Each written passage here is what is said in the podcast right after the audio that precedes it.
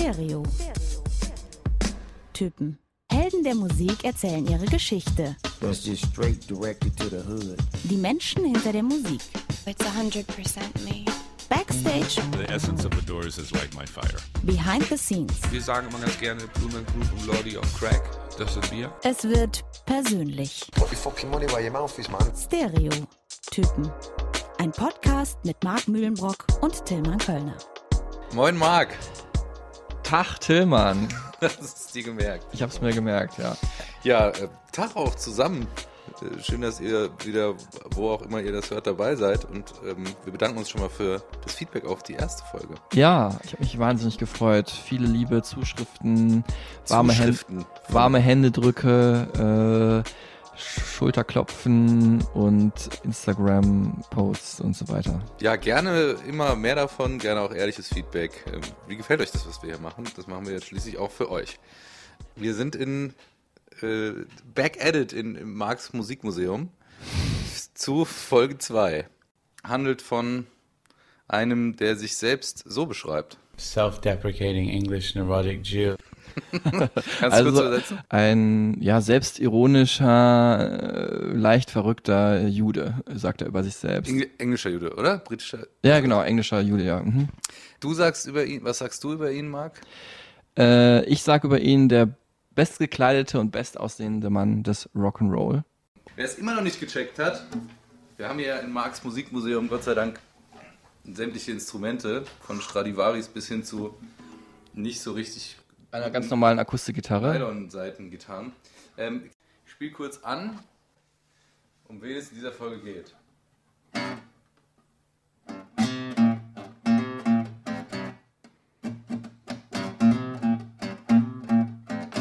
Okay, nicht schlecht.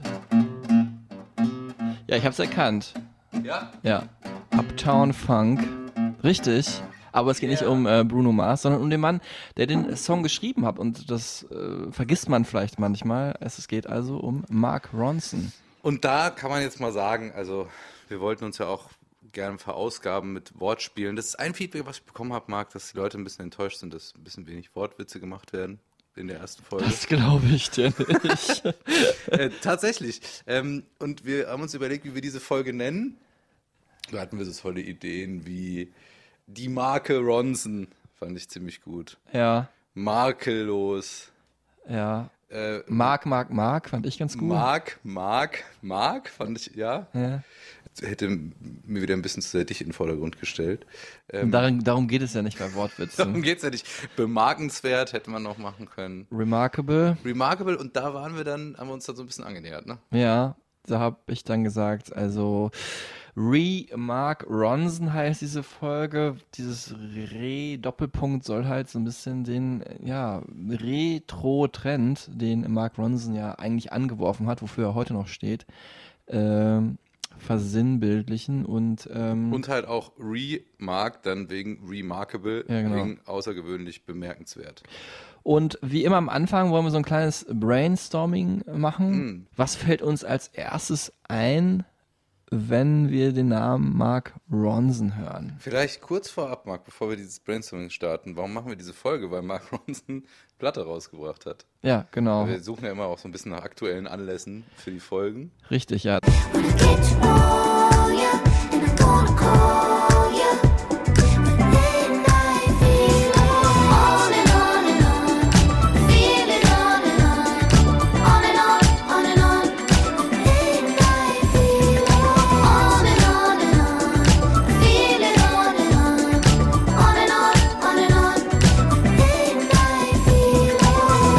Das ist äh, das neue Album Late Night Feelings, sein fünftes Fünftes als Mark Ronson. als Mark Ronson. Genau, hat natürlich an unzähligen Platten mitgearbeitet, dazu natürlich später mehr. Seine 500.000. Veröffentlichung wahrscheinlich als Produzent, Musiker, wie auch immer. Ja.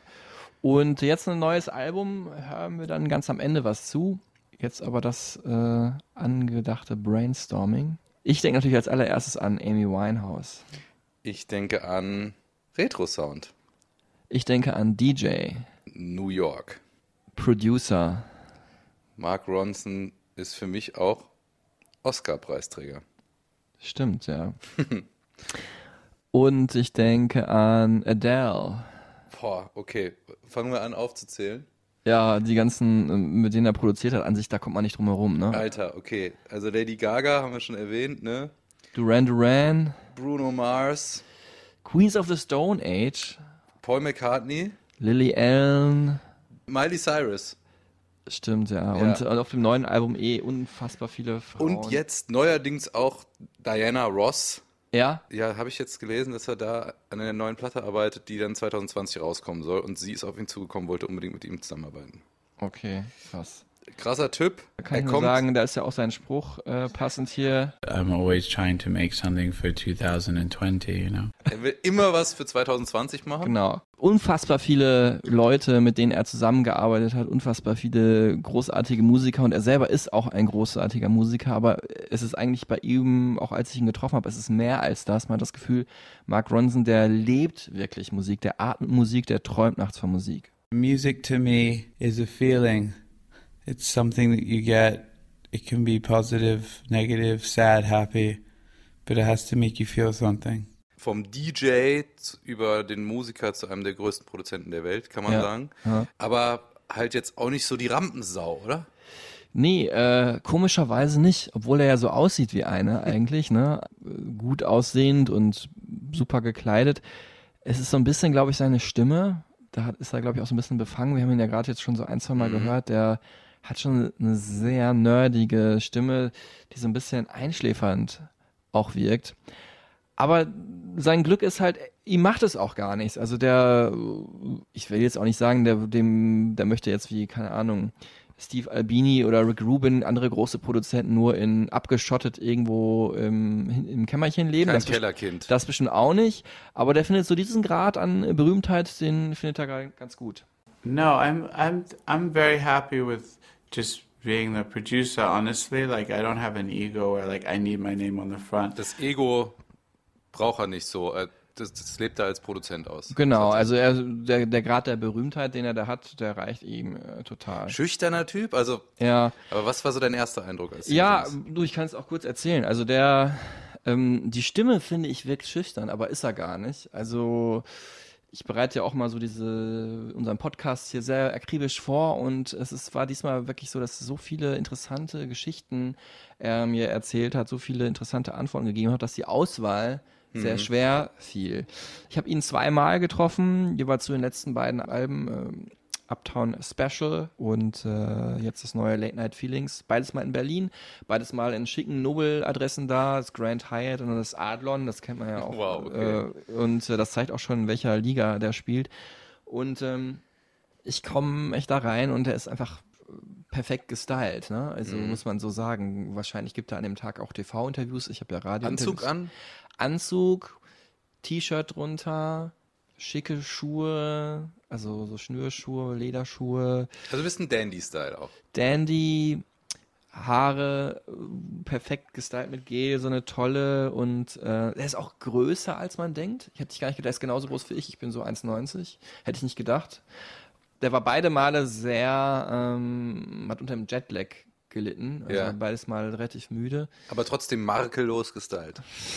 Ich blick da mal drüber hinweg. über deine Wusste, Worte. wusste nicht kommen. Ja. Ach, probier's einfach immer mal wieder. Manchmal ist vielleicht dann doch mal einer dabei, ne? Ja, ähm, ja und beim ersten Mal ist mir in Erinnerung geblieben, da hat er, hat er super ästhetisch so ein Stück Schokolade gegessen. Aber auch so die edelste Edelmarke, irgendwie so eine Zartbitterschokolade, so hauchdünn und das so super langsam so, nicht so wie ich jetzt eine Schokolade einfach in den Mund Ja. rein. Ja, aber super stilvoll. Ich habe noch nie jemanden so stilvoll ein Stück Schokolade essen gesehen. Dann das andere Mal hat er gesagt, das war auch irgendwie bemerkenswert, der ist halt so ein absoluter Perfektionist. Hat dann wirklich absolute Ruhe haben wollen. Ne? Das Interview ist ja in einem Hotelzimmer und dann ist manchmal ein bisschen draußen auf dem Flur ein bisschen Lärm von dem nächsten Interviewer, der dann schon wartet und dann Witze macht mit den Labelleuten. Und der war wirklich, hat alles hermetisch abgeriegelt, dass da kein Sound zu hören ist, der ihn irgendwie bei den Antworten, die er formuliert, ablenkt. Und er hat dann auch gesagt, Leute, das, da bin ich einfach extrem, das weiß ich auch. Ich kann da nichts hören, was mich ablenkt. Auch beim Sex höre ich keine Musik oder so. Da muss ich mich voll auf die Sache konzentrieren. Okay, wow. Ja, fand ich ganz interessant. Ja, Frauengeschichten auch interessant bei Mark Ronson, kommen wir später auch zu. Ja. Auch nicht immer einfach. Also schon so ein bisschen so ein Modeltyp auch, ne? Ja, war, hat auch gemodelt für Tommy Hilfiger. Ich habe auch so Fotos von ihm gesehen, die er selber gezeigt hat, äh, irgendwie online mal, wo er so als neun- oder zehnjähriger ist. Ähm, ja, perfekt gekleidet wie heute mit Lederjacke und äh, so einem quergestreiften T-Shirt, also wie so ein Indie-Boy von The Strokes oder so, 20 Jahre später. Unglaublich. Äh, hat Duran Duran total abgefeiert, was ja auch irgendwie so ein bisschen schon imagemäßig perfekt zu ihm passt. Ne? Ja. Also so super poppige, catchy Musik, aber auch die Band Duran Duran, 80er Band, hat auch immer großen Wert auf ihre Videos und auf ihr Aussehen gelegt. Und diese Funkiness, Ja. auch immer ganz wichtig bei Duran Duran.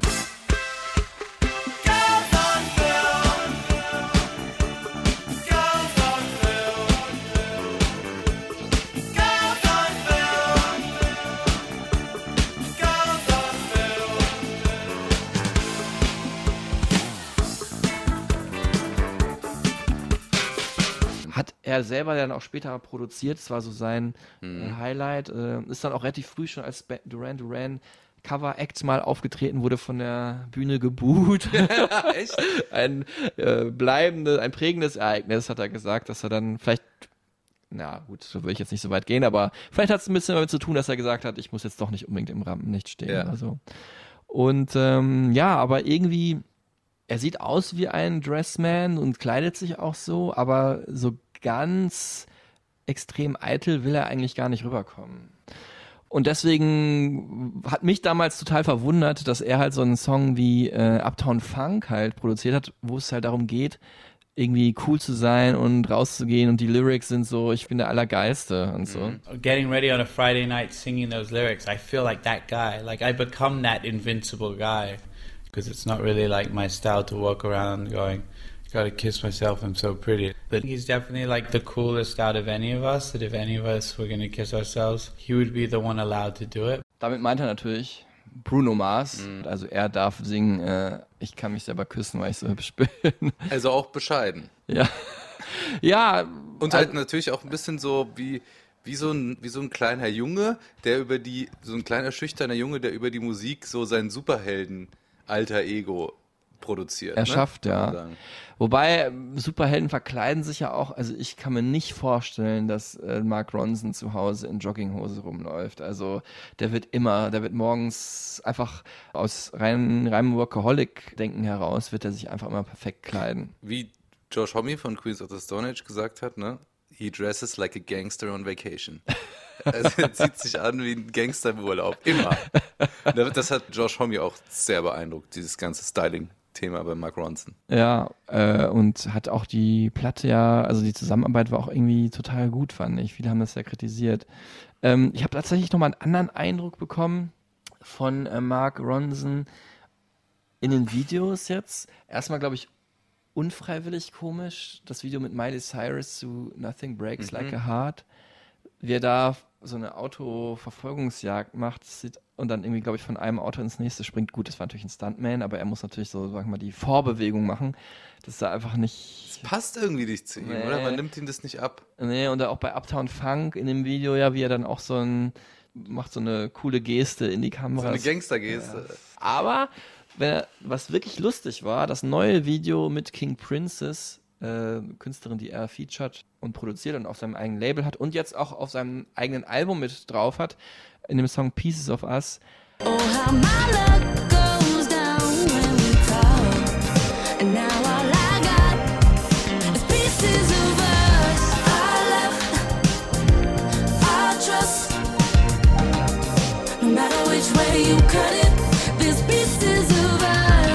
Also ich habe selten dieses Jahr so gelacht wie bei diesem Video. Es zeigt so den Kreativprozess der beiden, wie, also aber total überspitzt, wie Mark Ronson sie ausmeckert und sie anfängt zu heulen und dann äh, beide irgendwie sich umarmen, weil sie so eine gute Idee haben und dann wieder verzweifeln, weil sie auf dem Piano die Tasten nicht trifft und dann wechseln sie die Rollen. Das heißt, Mark Ronson hat die Perücke auf, die aussieht wie die Haare von King Princess und umgekehrt und dann gibt sie ihm Kommandos und er bricht in Tränen aus. Also das Video müsst ihr angucken, Das ist schon Leute. abgefahren. Ja. Ähm, und auch ein bisschen sinnbildlich für die musikalische Entwicklung halt von Mark Ronson, weil es war wirklich nicht immer einfach. Es ist jetzt nicht so, dass er auf die Welt gekommen ist und einen Hit nach dem anderen Nee. produziert hat.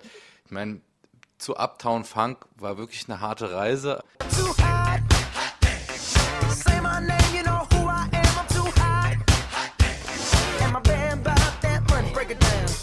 Hit you, hallelujah. Girls hit you, hallelujah. Girls hit you, hallelujah. Cause Uptown Funk don't give it to you. Cause Uptown Funk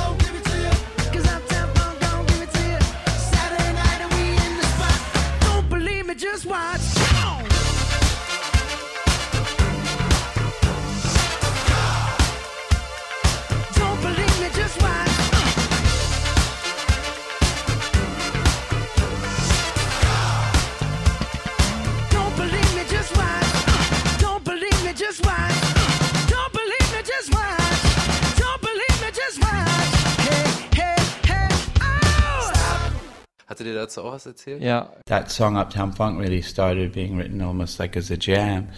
It started with him on the drums, me on guitar, Jeff on keys. And then I think Jeff came up with that line. This shit, that ice cold Michelle Pfeiffer, that white gold. And I was like, whoa. I was like, this song could be awesome. Like, it's like, it's that thing, you only need one line to just get you so excited about something that you're working on.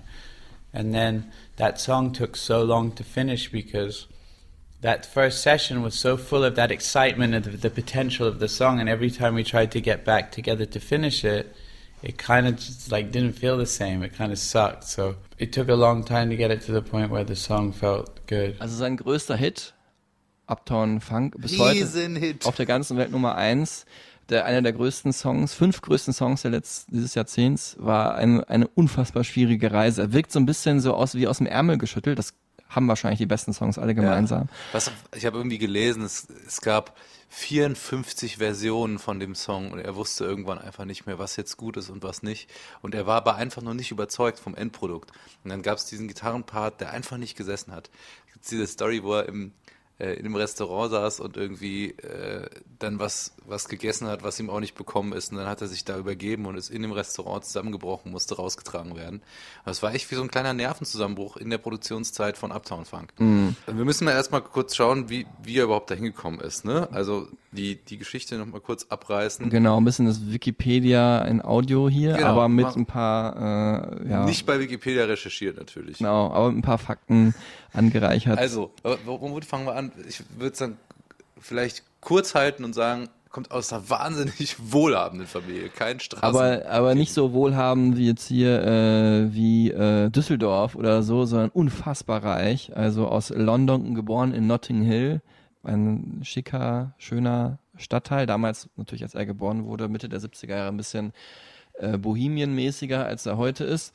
Aber klar, jeder kennt den Film mit Julia Roberts, also da wohnen keine armen Leute. Und äh, ja, die Familie, eine der reichsten Familien Englands in den 80er Jahren, ähm, Immobilienmakler, Börsenmakler, äh, haben da unglaublich viel Kohle gemacht und dann aber Anfang der 90er Jahre eine Milliarde Pfund verloren.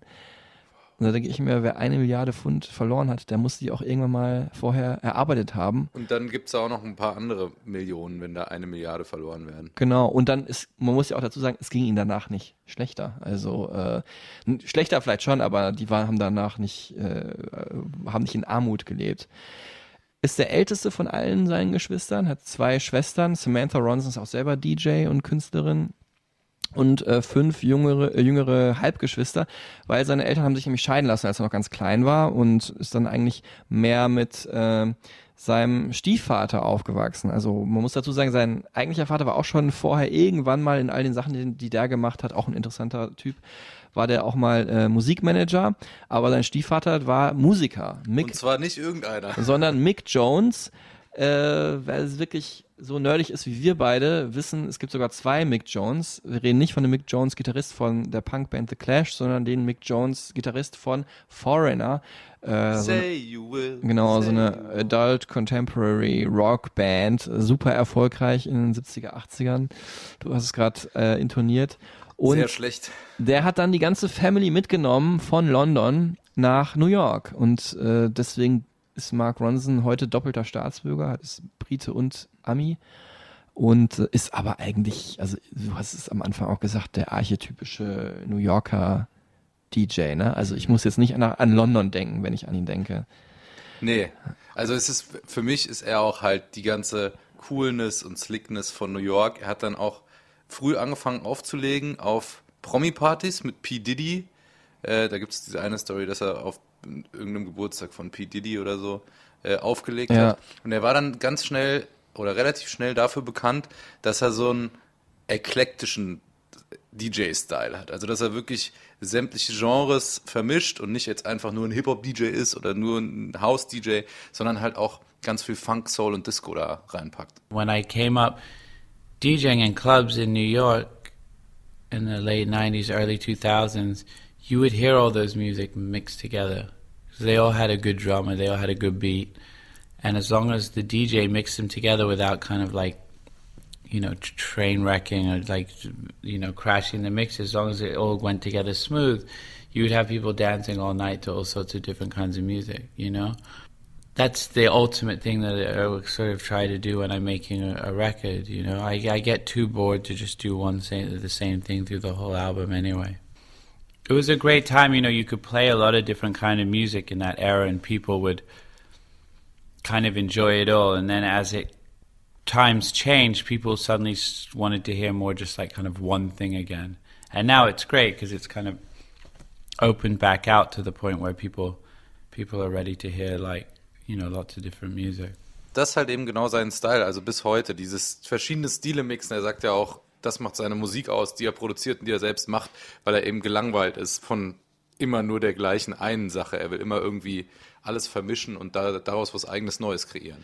Und er hat sich dann auch einen äh, Ruf erspielt, also wirklich, man muss sich das vorstellen, vom Plattendigger, der so die ganzen Läden da abklappert in New York oder irgendwelche Record Fairs oder Plattenbörsen und da irgendwie eine Scheibe findet, wo er einfach das Know-how hat, dass er weiß, okay, das ist so geil, das brauche ich jetzt und legt das dann auf.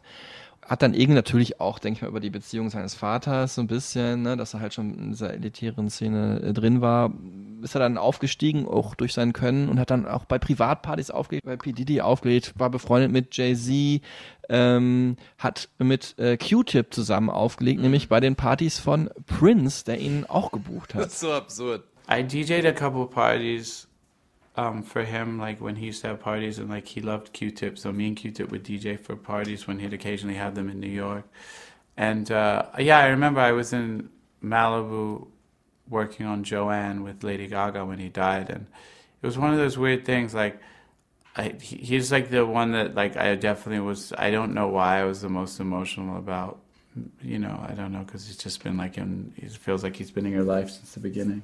Musst du dir mal reinziehen. Da hängst du schon mit Q-Tip von Tribe Called Quest, einem der größten MCs ab. DJst auf der Party von Prince Ja. und dann erzählst du mal, ja, als ich gerade mit Lady Gaga dann die Platte Joanne aufgenommen habe, ist Prince gestorben. Das war sehr hart für mich.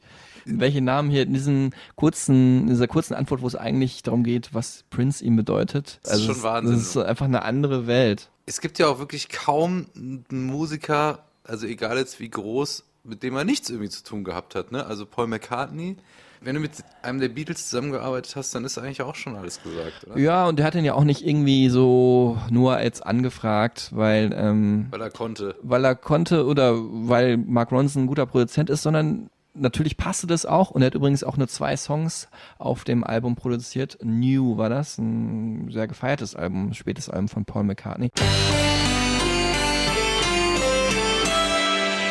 Don't look at me, it's way too soon to see what's gonna be. Don't look at me. All my life, I never knew what I could be, what I could do. Then we were new. Ja, aber die kannten sich auch schon über irgendwelche Ecken, weil nämlich ähm, Mark Ronson äh, gut befreundet war mit äh, Sean Lennon. Also es war eigentlich mit seinem bester Schulfreund, der Sohn also von äh, John. Lennon und Yoko Ono in New York. Ja, haben sich da gegenseitig auch äh, geprägt. I mean, I think I knew Beatles music my whole life because everybody knows the Beatles. You know, we all know it our whole lives. It's like it's just etched into culture at this point. But he probably introduced me to some of the maybe deeper, more obscure records by the Beatles. And in fact, the word by the Beatles has this amazing groove, and it kind of reminds you a lot of the time that the Beatles were quite funky and groovy in their own way. And I think when I produced my first beat for a hip hop group for these three kids that were in my school, I ended up sampling this as well. Because it sounded a bit like Cypress Hill when you slowed it down. Also er hat mit seiner ersten Produktion war auch dann direkt ein Beatles-Sample von dem Song äh, The Word.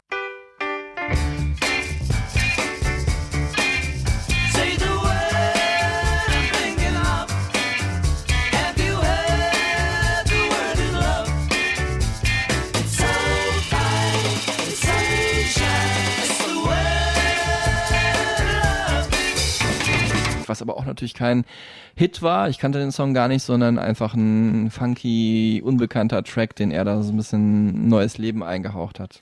Und von diesem DJ-Sein, ja, Mitte der 90er in New York, ne, bis, bis er dann irgendwie eigene Sachen gemacht hat, hat es auch noch eine ganze Ecke gedauert. Also sein erstes Soloalbum ist 2003 rausgekommen. Ne? Also fast zehn Jahre hat er da als DJ, schon auch Remixer teilweise, ne, vorher.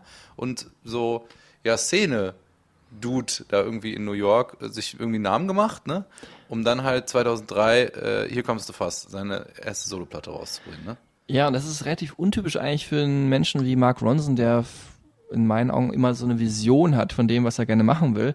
Aber so ein eigener Künstler, der Sachen rausbringt, zu sein, das hat er irgendwie nie vorgehabt. Yeah, no, I had no intention to be a recording artist, but in the 90s when they were giving out like a lot of contracts to DJs like DJ Clue and Funkmaster Flex and all the New York club DJs, I got a I got kind of the the benefits of that. I got a, a deal, but then no, it's a, it's definitely an accidental thing that I've like become an artist, but now that I have the platform, I want to make sure that I have something interesting to say. Also es war ein Unfall, äh, kann man sagen, weil damals zufälligerweise die Zeit war, wo New York irgendwie heiß war. Ne? Tatsächlich, wir haben es vorhin auch schon mal kurz erwähnt, eine Band wie The Strokes hat New York da wieder auf die Plattform gebracht. Interpol, das war natürlich im Rock-Segment, aber sowieso haben ganz viele äh, in Ja diesem gut, Jay-Z war- hatte auch eine ganz, ganz hohe Phase so Anfang der 2000er. mit- Genau. Und äh, die DJs, auf die hat man dann auch geguckt als äh, Plattenfirma und heute sind DJs ja Superstars. Damals waren sie jetzt, also ich würde sagen nicht unwichtig, aber Superstars waren sie auf jeden Fall nicht. Und er hat dann relativ leichten äh, Plattenvertrag bekommen und war dann auf einmal selber jemand, der Sachen rausbringen konnte. Ähm, wenn man sich jetzt so seine äh, Albentitel danach so anschaut, also das ist so ein bisschen, die heißen halt Version, äh, Record Collection, Uptown Special oder Late Night Feelings. Also es ist so ein bisschen so, äh, so, ein, so ein Verweis weiterhin auf seine DJ-Tätigkeit. Es klingt aber auch so ein bisschen wie so heute so Spotify-Playlisten klingen ja. würden, so super anonym irgendwie, ne? Keine, keine griffigen Albentitel, Ja, wie sondern einfach Playlists. Ja, ja. Und im Endeffekt ist es ja auch, wie er arbeitet. Ja. Ne? Also, wie halt ein DJ seine Playlist für ein Set sich im Kopf zusammenstellt, so ist er dann auch an seine Platten rangegangen.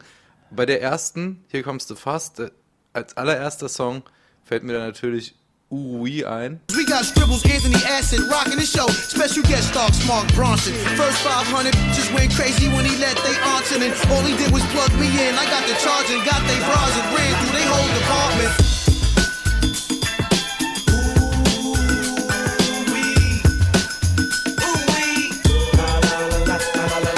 Bis heute noch legendärer, ja, Hip-Hop, Funky, weiß nicht, wie, wie, wie würde man das eigentlich bezeichnen? Ja, so ein Hip, ja, du hast es gesagt, so eine Mischung. Mischung. Ja, ich habe damals im äh, Keller in Dortmund dazu getanzt und äh, das war ich noch tanze da heute noch zu. Ich im auch, ja. Keller in Köln. vor, so hieß der Club, Auch in meine ich. Wohnzimmer. Äh, und ähm, hab, bin damals zu DJ gerannt und wollte wissen, was ist das für ein Lied. Das war natürlich noch vor Shazam und so weiter.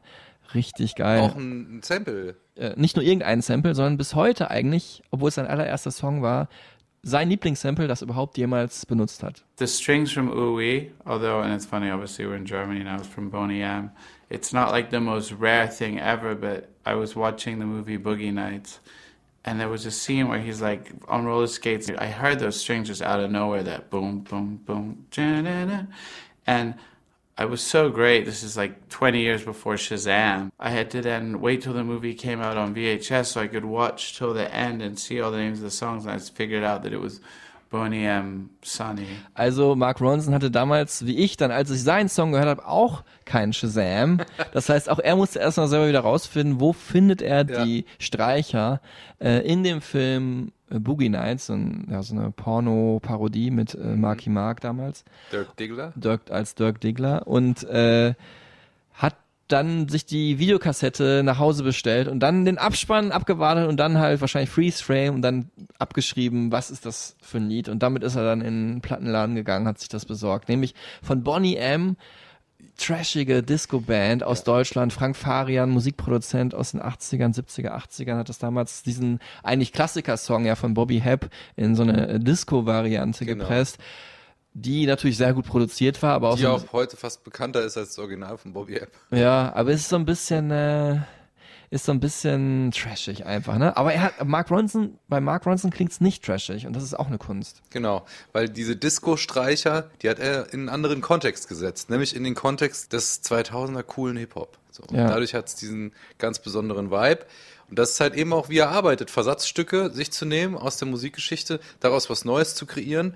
Und er ist ja auch ein großer Fan vom Sampling, ne? Im Gegensatz zu anderen Künstlern, die das verurteilen. Ja, er verteidigt das Samplen. Ich habe das äh, in so einem TED-Talk mal gesehen, wo er super gut erklärt, wie er selber Platten komponiert und ähm, mit welchen Künstlern er aufgewachsen ist und sagt halt, dieser Song hier wurde 50 Mal gesampelt, 100 Mal gesampelt, einfach weil da in dem Moment so ein geiler Drum Break ist oder irgendein Streicher wie jetzt bei Uwe, wo dann Künstler aus der jeweiligen Zeit, also neuere Künstler wie die Beastie Boys in den 80ern oder Jay-Z in den 90ern oder er heute irgendwas drin sehen, was, was sie cool finden und äh, sie wollen halt dann zu diesem alten Stück eine Verbindung schaffen und diesen Vibe nochmal wieder auferleben und sehen aber auch irgendwie was völlig anderes, was Neues drin. Und deswegen äh, kann man auch nicht sagen, na, wir hatten ja auch tatsächlich überlegt, diese Folge Retro Ronson oder so zu nennen, Retro Mark. Natürlich ist das ein wichtiger Bestandteil seiner Kunst, dass er halt alte Sachen aufgreift,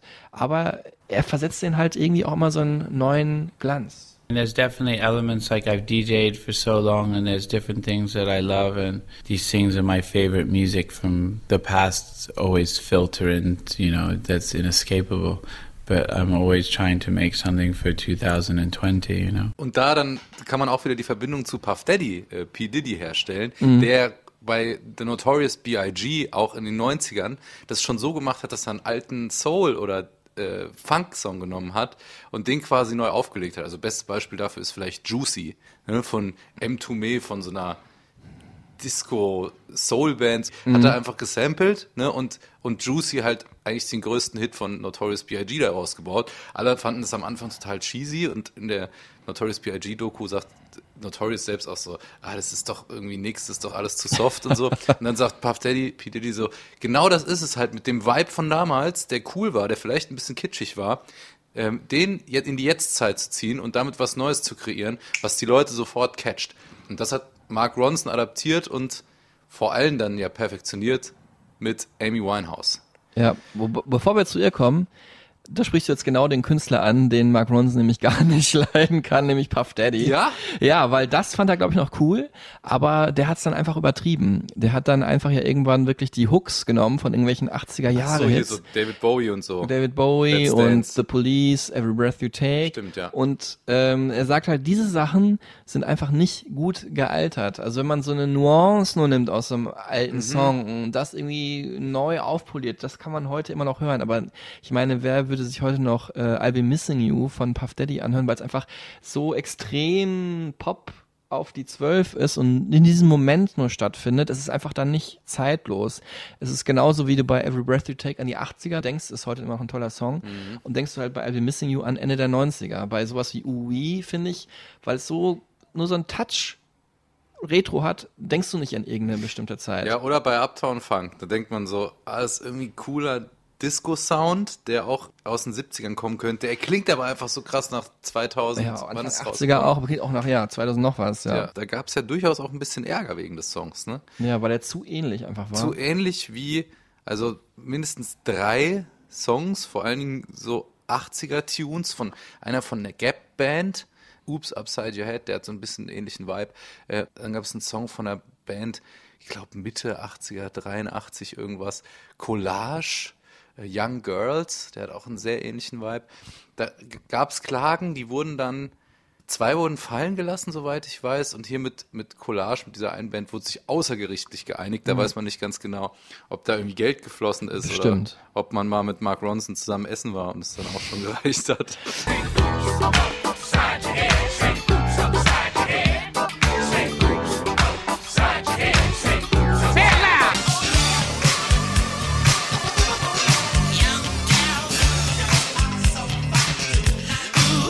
Es bleibt natürlich nicht aus, wenn man Musik macht, die sich äh, sehr stark ähm, retro orientiert. Und, auch zitatbasiert funktioniert. Genau, also jetzt unabhängig davon, dass man Samples hat, die muss man natürlich bezahlen, wenn man wirklich was nimmt aus dem früheren Stück, aber wenn man es nachempfindet, und ich meine, dieser Uptown Funk, das ist wirklich die Quintessenz des frühen 80er Jahre Funk. Ja, Mark Ronson bewegt sich natürlich in dem Feld mit seiner Retro-Zitierweise, dass es natürlich auch nicht ausbleibt.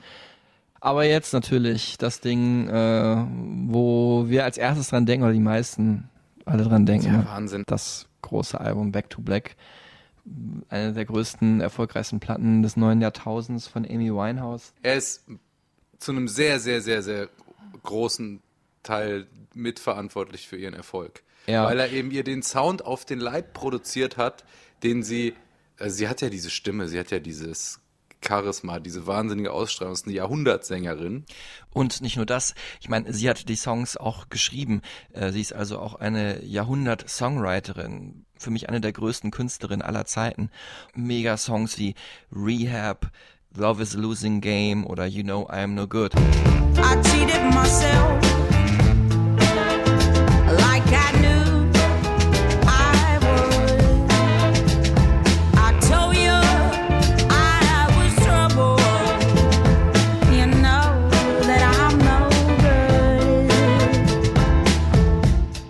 Mark Ronson, der war dann eben da, um ihr äh, da diesen 60s Sound zu verpassen und war dann eben auch dafür verantwortlich für dieses ganze 60s Revival, was wir Mitte der Nullerjahre hatten. Dann kam ja Adele, am Anfang war die auch eher so ein bisschen 60s angehaucht, hat er ja auch produziert. Dann kam Duffy und dann ging es immer weiter. Er sagt aber auch, das hätte nicht funktioniert, wenn wir es wirklich total auf die 60er nur gemacht haben. Es hat halt funktioniert, weil Amy Winehouse halt da so einen Bruch geschaffen hat mit dieser Dirtiness, mit den Songs über Sex und Drogen, über Rehab und ähm, über die schlimme Beziehung zu ihrem Freund. Also sowas hat man in der 60er Jahre Musik ja sicher nicht getraut. Das war ja alles noch vor der großen Revolution Genau, im das waren dann eher Rock'n'Roll. konservative Liebeslieder, die nicht angeeckt sind textlich. Das war Genau. eben der Bruch. Und äh, Mark Ronson hat die, die Hits auf dem Album produziert.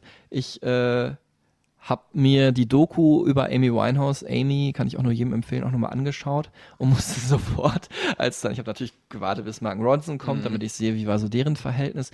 Als erstes ist mir aufgefallen, er schafft den Link zu unserer ersten Folge. Er trägt nämlich ein Red Hot Chili Peppers Shirt Wow. während der Produktion. Hammer. das fand ich sehr gut. Auch das passt irgendwie wieder zu ihm, Ja. weil er halt so open-minded ist und musikalisch in alle Richtungen immer denkt, dass er natürlich auch ein großer Red Hot Chili Peppers Fan ist. jeder große Musikfan muss auch die Chili Peppers lieben. Und ähm, da äh, sieht man, die haben, also er hat nur eine relativ kleine Rolle in der Doku. Also die haben sich gut verstanden, aber er hat jetzt nicht irgendwie sie so ja nachhaltig geprägt oder beeinflusst oder halt so eine enge, enge Freundschaft aufgebaut, wie dann später zum Beispiel zu Lady Gaga, äh, auch gibt's ja auch eine Doku drüber, ähm, die beiden sind wirklich unfassbar close Freunde geworden, sie vertraut ihm alles an. Und ähm, da arbeiten die halt sehr akribisch zusammen. Und er äh, sagt halt auch, er hat das Glück gehabt, äh, dass Amy Winehouse eigentlich in der Phase gerade sehr kreativ war. Ne? Also sagen wir, wenn man jetzt so sich in so einen Songwriter reinversetzt, man lebt so vor sich hin, hat vielleicht so ein Album abgeschlossen und dann passiert irgendwie was. Der Freund, ihr Ex-Freund, Freund, Ex-Freund, äh, On-Off-Beziehung hat sie verlassen Und dann musste sie das erstmal verarbeiten. Da hat sie getrunken und so weiter. Und dann irgendwann kommt halt der Punkt, wo du dann sagst, okay, ich pack das jetzt alles in meine Songs. Und in dem Moment, gar nicht absichtlich, aber zufällig war Mark Ronson halt da und hat dann einfach ihr diese Vibe auf äh, den Leib geschneidert. Und ähm, Back to Black zum Beispiel, eigentlich der schönste Song des Stimmt, Albums, ja. den hat er auch selber geschrieben. Also er hat dieses, dieses Klavierthema Ja. geschrieben. Also und sie natürlich dann den Songtext und äh, deswegen erinnerte er sich heute zumindest daran noch gerne. I mean, I I love them all in a lot of ways, and then in other ways, it's like I've heard them so much, and you know, I don't really listen to much of anything after it's finished, you know. But you know, when a song comes on the radio and it feels maybe let's say "Back to Black" by Amy, you you know you're proud of it, or it still sounds good.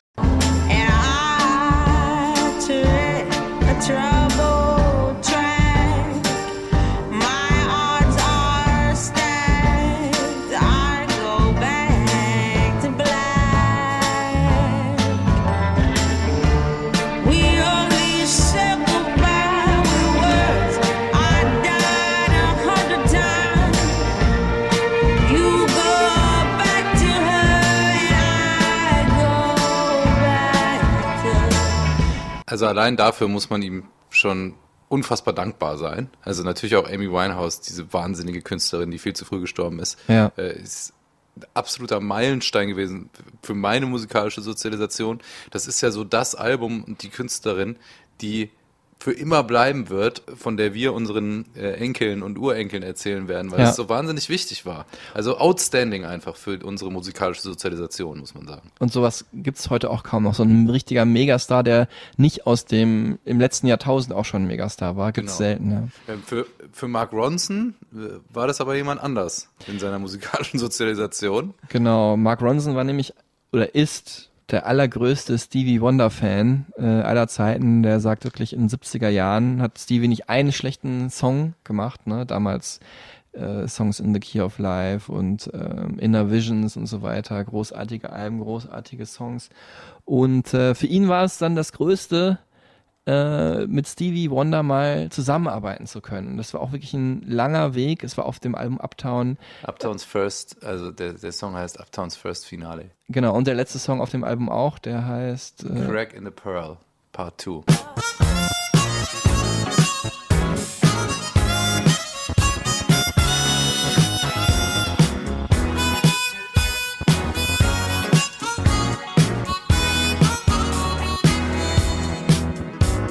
Da hat nämlich Stevie Wonder dann Mundharmonika für äh, Mark Ronson eingespielt und ähm, ja, also das ist jetzt ein bisschen eine längere Geschichte, aber die ist so schön, die hören wir uns jetzt mal in voller Länge an. It's definitely unbelievable, and it's something that I never, in a hundred million years, thought that was really going to happen. The song I sent to his manager, and I sent a, a letter explaining who I was and this song and why I love Stevie so much, and how I imagined the, the whole time the album opening with him playing this melody on the harmonica.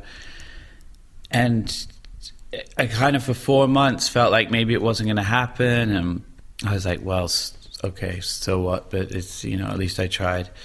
And then, yeah, like it was crazy. About a month ago, I got a call from this woman, Stephanie, who worked with Stevie, and she said, you know, Stevie's going to be on tour. He's on tour, but he's got a day off in Chicago on Thursday, so book a studio. So, of course, I book a studio right away, the nicest studio in Chicago. And yeah, that night, I get Thursday night, I get this email, like, you know, that sound that your computer makes, like the ding when you get the mail in. And I just look at the screen and it says, like, Dropbox link to Stevie harmonica session, you know, and it was just, I couldn't even listen to it for half an hour. Not because I was worried it was going to be bad, but just the overwhelming emotion of like knowing that the guy who's my favorite musician, songwriter, singer, harmonica player, like of all time, has played this melody that I wrote, and this whole thing was just like too much to take in. And then I, I kind of laid on the floor and just closed my eyes and listened to the whole thing about ten times in a row. Wow, kriegt heute noch Gänsehaut, wenn er das erzählt. Wahnsinn.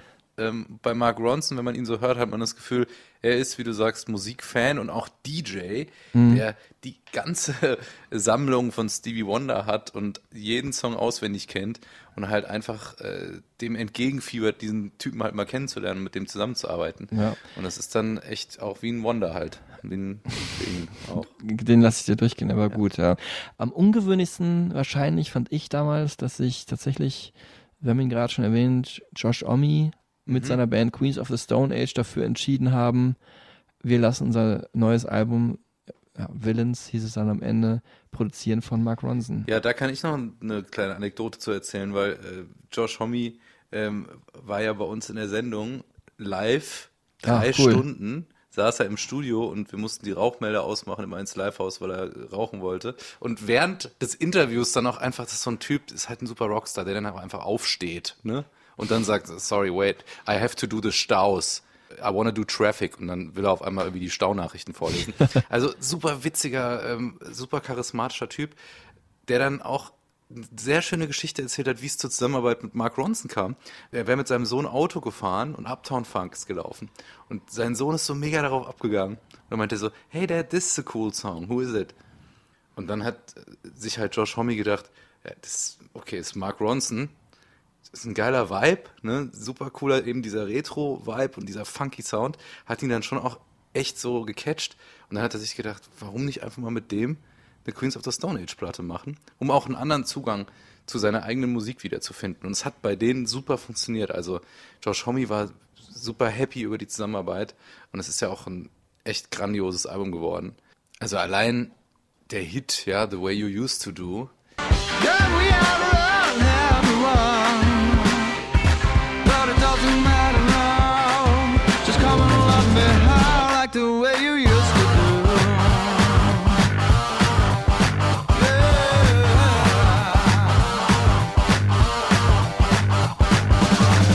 Mark Ronson hat es dann auch geschafft, aus einer sehr straighten Rockband irgendwie nochmal eine andere Facette herauszukitzeln. Und das ist ja auch eine große, also eine große Leistung, die er da als Produzent vollbracht hat. Ich fand zum Beispiel gar nicht so, wie du es gesagt hast. Ich liebe das Album auch, Villains, aber ähm, hätte man mir nicht gesagt, das ist eine Mark Ronson-Produktion, ich hätte das nicht unbedingt erkannt. Die haben sich beide sehr angeglichen. Wahrscheinlich, wenn man es weiß, halt eher auch. Ja, ja, ne? klar, nee, also ich finde auch bei dem Song, den du gerade erwähnt hast, wird das einigermaßen deutlich so, aber ansonsten ist auch, liegt auch wahrscheinlich daran, dass das Cover-Artwork dieselben Farben hat wie die Platte davor von Queens of the Stone Age, Like Clockwork, dass das irgendwie so für mich ein, ein Gesamtwerk ist. Die sind gar nicht so unterschiedlich. Das erste Like Clockwork vielleicht ein bisschen äh, düsterer und das neuere etwas ja so rock'n'rolliger, so 70er, 60er mäßig. Das ist da ist schon was dran, aber ich finde jetzt nicht, dass er die Band total umgekrempelt hat, was ich aber auch gut finde. Also er hat sich dann auch Nee, angepasst. umgekrempelt nicht, aber einfach ihnen so ein bisschen so einen anderen Spin gegeben. Das ist ja auch der Verdienst eines großen Produzenten, das, die Band zu erkennen und das sozusagen herauszustellen, wofür die Band steht und dem dann halt eine eigene Note, einen eigenen Schliff zu verpassen. Und das ist zum Beispiel, also finde ich gerade in dem Song extrem gut gelungen. Mein Favorit ist Fortress auf dem Album. Also ja, melancholische Nummer. Ich bin eher so der traurige Typ. guter Song auch.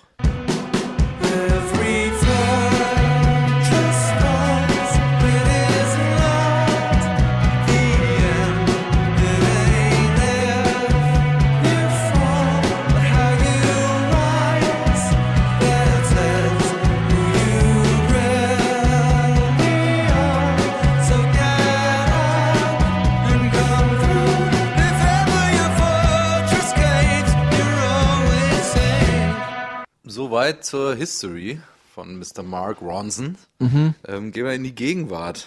Wo ist Mark Ronson 2019 und wo wird er 2020 und 2021 sein? Er wird auf jeden Fall immer noch Musik machen und äh, großartige Alben produzieren und eigene Songs rausbringen. Äh, 2019 kam ja jetzt vor kurzem ein neues Album raus, Late Night Feelings, und das steht eigentlich komplett unter dem Eindruck, ja, der mit der größten Krise, die er im persönlichen Leben äh, je durchmachen musste, die Scheidung nämlich von seiner Frau Josephine de la Baume, französisches Model und äh, Schauspielerin. Äh, Hat einfach nicht funktioniert. hat ihn, Ehe. ja, hat ihn sehr stark mitgenommen, glaube ich, sieben Jahre waren die zusammen, verfixtes siebtes Jahr. Am Ende war es dann vorbei. Ähm, Herz gebrochen und Wie wieso auch auf dem Cover des Albums übrigens ein Genau. gebrochenes Disco-Kugelherz. und auf dem Cover unseres Podcasts. Das haben wir da Krass, ja. entlehnt. Hat jetzt dann sich neu verliebt, aber meine, das kennt man ja vielleicht auch aus dem privaten Umfeld, mal aus dem eigenen privaten Umfeld. Meistens, wenn dann so eine lange Beziehung vorbei ist, dann gibt's Leute, die dann relativ schnell wieder neu äh, jemanden haben und wo man aber weiß, okay, ob das jetzt so das Wahre ist, das andere ist noch nicht so ausgelebt und jetzt hast du schon jemand Neues. Das ist inzwischen tatsächlich äh, mit Rebecca Schwartz war er da zusammen, ähm, Mitglied von äh, Saturday Night Live, ist, ist auch wieder in die Brüche gegangen, vor wenigen Wochen erst. Aber es ist ja jetzt kein äh, Album, auf dem er das explizit verarbeitet. Es schwingt mit, natürlich das Cover lässt darauf deuten.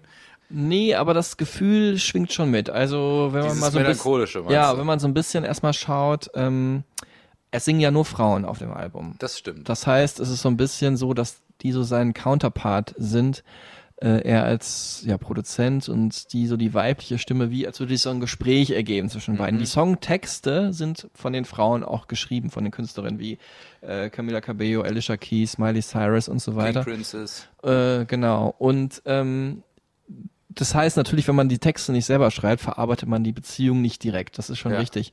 Aber allein schon, dass er so ein bisschen sich danach gerichtet hat, sag ich mal, sein Herz zu öffnen, sein zerbrochenes Herz zu öffnen und zu gucken, was will ich jetzt eigentlich machen, ist für ihn total ungewöhnlich. Und äh, deswegen ist es schon, kann man sagen, seine persönlichste und emotionalste Platte. You know, all my other records have had this sort of like concept to unite it. So version was like covers with this kind of like 60s Motown style horn arrangements and then the last album was like taking a drive through the deep south and getting Michael Shaban to write the lyrics and all these things. So they become so a little bit so caught up in the the concept that we just like stay in this one zone. And I feel like this time the only concept was just to make really honest music that made you feel something. So that opens up the whole palette. Then you can kind of do whatever you feel like. I guess the main thing of it being this sort of DJ breakup album is the unifying concept. So um, I do feel like this album is the first album that I've really made because like I had something I needed to say. And there was like an urgency in making some of this music. Okay, also er sagt schon auch ein Konzeptalbum, aber ein DJ Break-up-Album. Also da auch wieder das Konzept der Playlist. Er hat sich ein Thema überlegt und kombiniert das mit, in dem Fall Sängerinnen, die ihren Teil dazu beitragen. Ja, wobei äh, das Thema war diesmal jetzt dann keine Kopfgeburt. Äh, Wir können es auch kurz noch übersetzen, wie die zum Beispiel das Album Version, ne, hast du vorhin auch schon gesagt, so ein äh, das aktuelle Indie-Songs in 60er Jahre Gewand gespielt hat. Uptown äh, Special, das Album war halt so eine Reise in die US-Südstaaten, ne, mit Funk aus New Orleans, mit äh, ja, so ein bisschen Tennessee-Sound mit ähm, ja, klubbigeren Sachen auch, aber halt alles so ein bisschen südstaatenmäßig. Und das neue Album, das war halt keine Kopfgeburt, sondern kam halt aus dem Herzen. Es war ihm halt äh, ein Bedürfnis, halt eine Platte von, das hat er an anderer Stelle auch nochmal gesagt, von Sad Bangers zu schaffen. Also ein Album mit traurigen Songs, zu denen man trotzdem tanzen kann. Und äh, natürlich Mark Ronson immer sehr tanzbar. Und das finde ich ist ihm ziemlich gut gelungen. Finde ich auch, ja. Es ist äh, nicht sein bestes Album, aber er, also es ist, es wächst und Es hat mich überrascht. Ja? also das erste, was man kannte, war ja Nothing Breaks Like a Heart mit äh, Miley Cyrus. Mhm. Ähm, wo man ja so dachte, okay, hat er sich jetzt ein bisschen mit, mehr mit Country beschäftigt, ne? Weil Miley Cyrus ja auch aus dem Country-Umfeld kommt. Dann kam jetzt Late Night Feelings mit Lika Lee ähm, als, als zweite Single dann, wo man schon das Gefühl hatte, okay, es ist sehr poppig, es wird sehr mainstreamig. Wenn man jetzt aber das Album hört, es ist durchhörbar und er hat halt versucht, einen Style da wieder durchzuziehen. Und in dem Sinne ist es wieder eine abgeschlossene Playlist hier. ja, und komischerweise funktionieren die Songs, also äh, innerhalb dieser Playlist von einem Album sehr gut, obwohl Miley halt so einen Country-Touch mit reinbringt, aber auch sehr tan tanzbar. Und äh, am Ende mein Lieblingsstück ist dieses leicht 80er angehauchte äh, True Blue heißt es, so hieß ja auch mal ein Madonna-Album, hier gesungen äh, von äh, Angel Olsen, der Indie-Sängerin. Ähm, das fand ich ziemlich gut.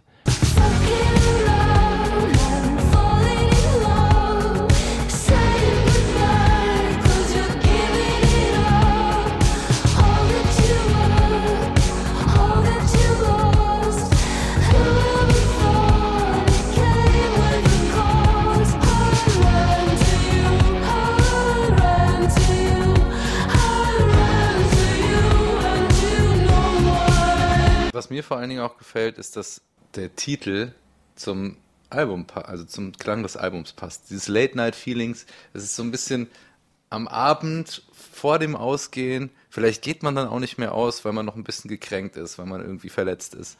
Und man hört diese Songs und hört auch wirklich zu und lässt sich in so eine, in so eine melan leicht melancholische, aber nicht hoffnungslose Stimmung irgendwie so reinziehen. Andererseits kannst du auch die Geschichte einer Beziehung erzählen, die man mit jemandem führt äh, bei Nacht. Ne? Also beim ersten Mal lernt man sich vielleicht im Club kennen, beim zweiten oder fünften Mal, je nachdem, geht man zusammen nach Hause und dann, äh, Dann hat man zusammen Late Night Feelings. Genau, dann ist man zusammen zu Hause und lebt zusammen, dann streitet man sich nachts, weint nachts und dann trennt man sich vielleicht auch nachts und dann geht man irgendwann wieder los. Also es ist wirklich so ein bisschen äh, so eine Chronologie auch dahinter. Und ähm, jetzt haben wir gerade Miley Cyrus schon ein paar Mal erwähnt. Es war wirklich auch ein, äh, eigentlich kann, man sagen, es ist so das Herzstück. Nothing breaks like a heart. Jetzt habe ich mal hier den Wortfetz gebracht. With broken silence, by thunder crashing in the dark,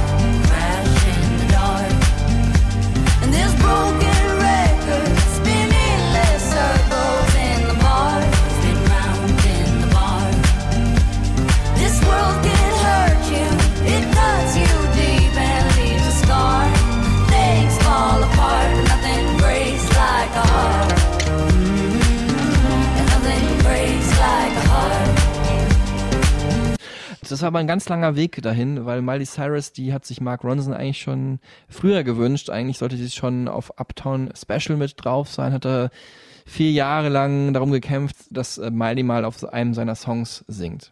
Und äh, dann ging es auf einmal aber ganz schnell.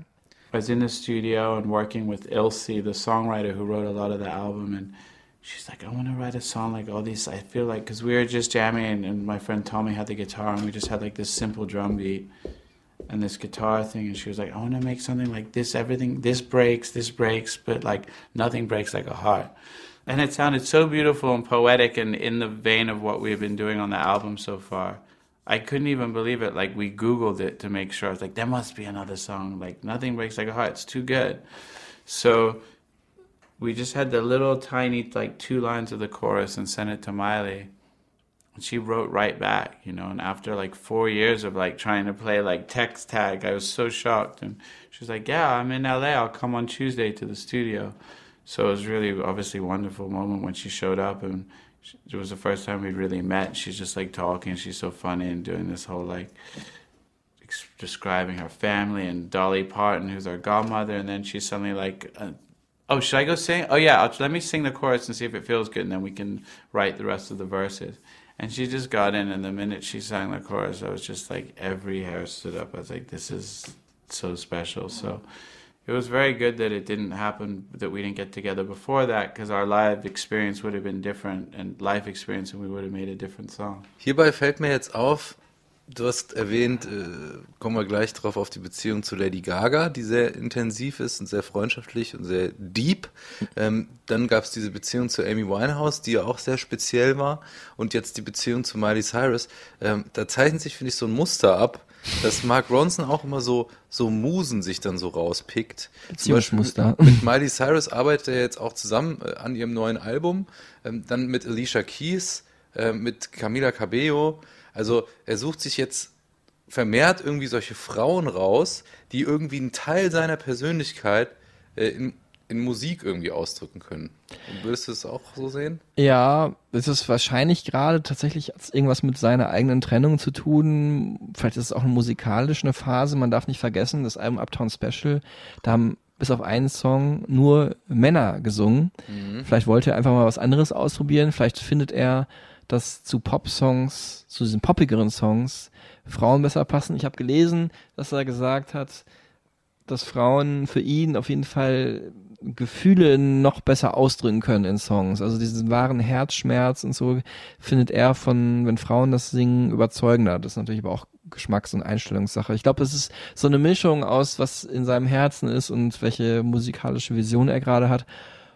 Und auch, glaube ich, dass er sich immer weiterentwickeln will und dann vielleicht irgendwelche anderen interessanten Künstler halt, Künstlerinnen in diesem Falle trifft und sieht, wo er sich denkt, boah, cool, wenn die mal auf einem meiner Songs mit drauf wäre. Wie jetzt dann Diana Ross, was nächstes Jahr kommen wird, da bin ich auch sehr gespannt drauf. Und natürlich ganz bekannt, Lady Gaga. Lady Dieses, Gaga, äh, genau. Das, Da müssen wir jetzt noch drauf kommen, weil das auch der Oscar ist. genau, das große Ding zum Finale, äh, kann man sagen, jetzt hier im Podcast. Finale. Und auch, es ist wahrscheinlich, also wir haben schon so viele Höhepunkte gerade gesagt, ne? Ähm, Back to Black, das Album mit Amy, wie viele im zweistelligen Millionenbereich sich das verkauft hat und Uptown Funk, sein eigener großer Single-Hit. Und das andere, das dritte große Ding, vielleicht der Höhepunkt seiner Karriere überhaupt, das äh, war halt der Oscar. Und Der ähm, Soundtrack zu ähm, A Star is Born. Star is Born. Shallow ist, hat den Oscar gewonnen für den besten Song aus einem Film des letzten Jahres. Unfassbar intensiv, muss man Ja. sagen, der Song. Das ist ja eine ganz bekannte Geschichte, Star is Born. Wurde schon drei oder viermal verfilmt. Sehr kitschig, Mhm. wirklich. Also Hollywood des so übertrieben. Hollywood, ja, auch, aber es ist schon. Es hat, ja, jetzt will ich nicht spoilern, ne? Aber es ist halt, nimmt ein anderes Ende, also es ist, Mhm. als man es für einen netten Hollywood-Film vermuten würde. Und äh, ich bin in den Film gegangen wegen des Songs. Also Ja. ich habe diese Performance da gesehen. Das ist halt in dem Film so gemacht, dass Bradley Cooper halt so ein alternder Country-Star ist und ja, Klassiker Lady Gaga spielt so eine Kellnerin, die halt irgendwie auch singen kann und dann findet er sie so toll, also so menschlich als auch äh, musikalisch und holt sie dann irgendwann mal beim Konzert dann auf die Bühne, also alles im Film, ne, nicht in echt. Und dann explodiert ihre Stimme so dermaßen. Also hört euch den Song Shallow an.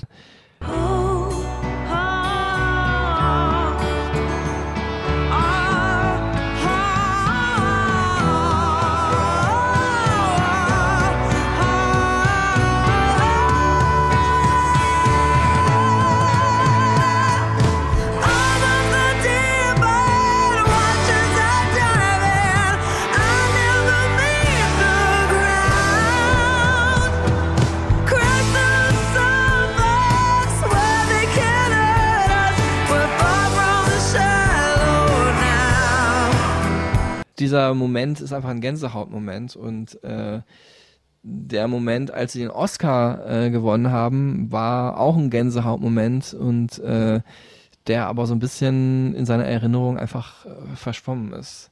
Wir hören uns die ganze Geschichte mal an. Es dauert wieder ein bisschen länger, aber es ist es wert. Das ist es wert. Oscar is like this.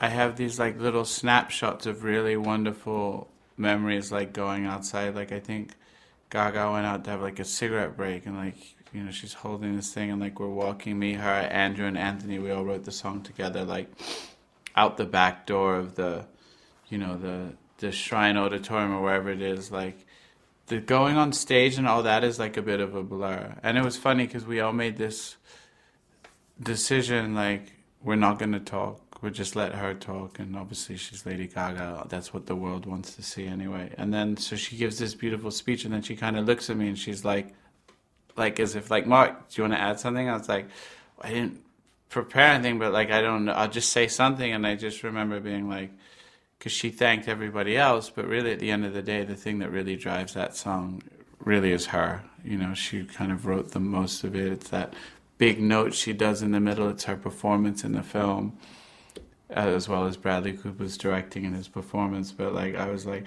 well, I guess you can't really thank yourself, so we're gonna thank you, and you know, and and then like I had to be like honest and be like, when you're in the room with somebody like Lady Gaga sometimes you do a lot and sometimes you just like sit back and get out the way and you don't have to do too much and that's kind of like what i just i think i said in that blurry moment and uh and it was fun and then i went out to some parties afterwards and it was cool Da habe ich jetzt echt fast ein bisschen Pipi in den Augen gehabt.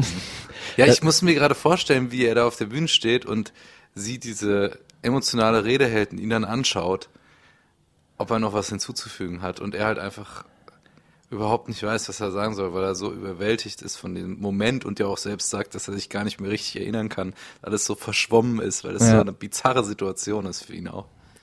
Und vor allem, er dankt in dem Moment nicht seiner Mama oder seinem Papa oder seinem Stiefpapa oder weiß was ich wen, sondern er spielt den Ball wieder zurück zu ihr, weil er meint, nee, der Song, das ist dein Song. Du hast so viel, also mehr an dem Song ist von dir als von uns allen. Ihm und seinen beiden Co-Songschreibern. was für eine unglaublich bescheidene Geste, was ihn auch wieder charakterisiert. Ne? Also er, Ja. obwohl er da oben auf der Bühne steht und natürlich auch da gerne steht, aber er ist dann doch lieber ein bisschen mehr im Hintergrund und nicht an allererster Front. Es ist halt eine, eine ganz ehrliche, höfliche Bescheidenheit, die er hat, von Haus aus eigentlich. Für ihn auch ein unfassbar wohltuendes Gefühl, da oben zu stehen und zu sehen, wie sie den Oscar entgegennimmt. Und er dazu beigetragen hat, dass sie sich als Künstlerin ja auch wieder ähm, anders präsentieren konnte und neu positionieren konnte. Dadurch hat er ihr auch eine neue Facette wieder entlockt, muss man sagen. Genau, mit ihr zusammen, muss Genau. man sagen. Ähm, auch wunderbar zu sehen in dieser Doku Five Foot Two. Und ähm, ja, er hat das neue Album, das letzte Album mit ihr gemacht, ähm, Joanne. Fand ich dann am Ende doch nicht so überzeugend, die Platte, aber gerade der Film und äh, Shallow, der Song, äh, verdienen alles Lob dieser Welt. Und äh, wenngleich äh, für ihn ein toller Moment, da auf der Bühne zu stehen, also bei ihm schwingt dann direkt auch trotzdem so eine gewisse Melancholie mit, die ihn gut charakterisiert, finde ich. It's never as good than the after thing. Like I feel like I've had much more fun nights out when I like didn't win. Like when you win, it's like there's this weird pressure and like you're never gonna live up to that like initial high. And I think it's just good to like go home. Was ein Statement, ja. Anstatt das einfach mal zu genießen und zu feiern, denkt er direkt wieder, okay, das wirst du nie wieder toppen können.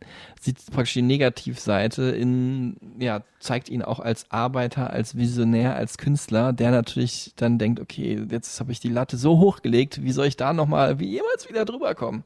Dazu passt auch, was ich neulich über ihn gelesen habe, dass er gesagt hat, seine Songs sind wie Soldaten, die er in die Charts schickt und die dann versuchen, gegen diese ganzen Calvin Harris und David Guetta Tracks anzukämpfen, weil er keinen Bock hat, zeitgenössische Popmusik zu machen, wie sie ganz viele andere machen.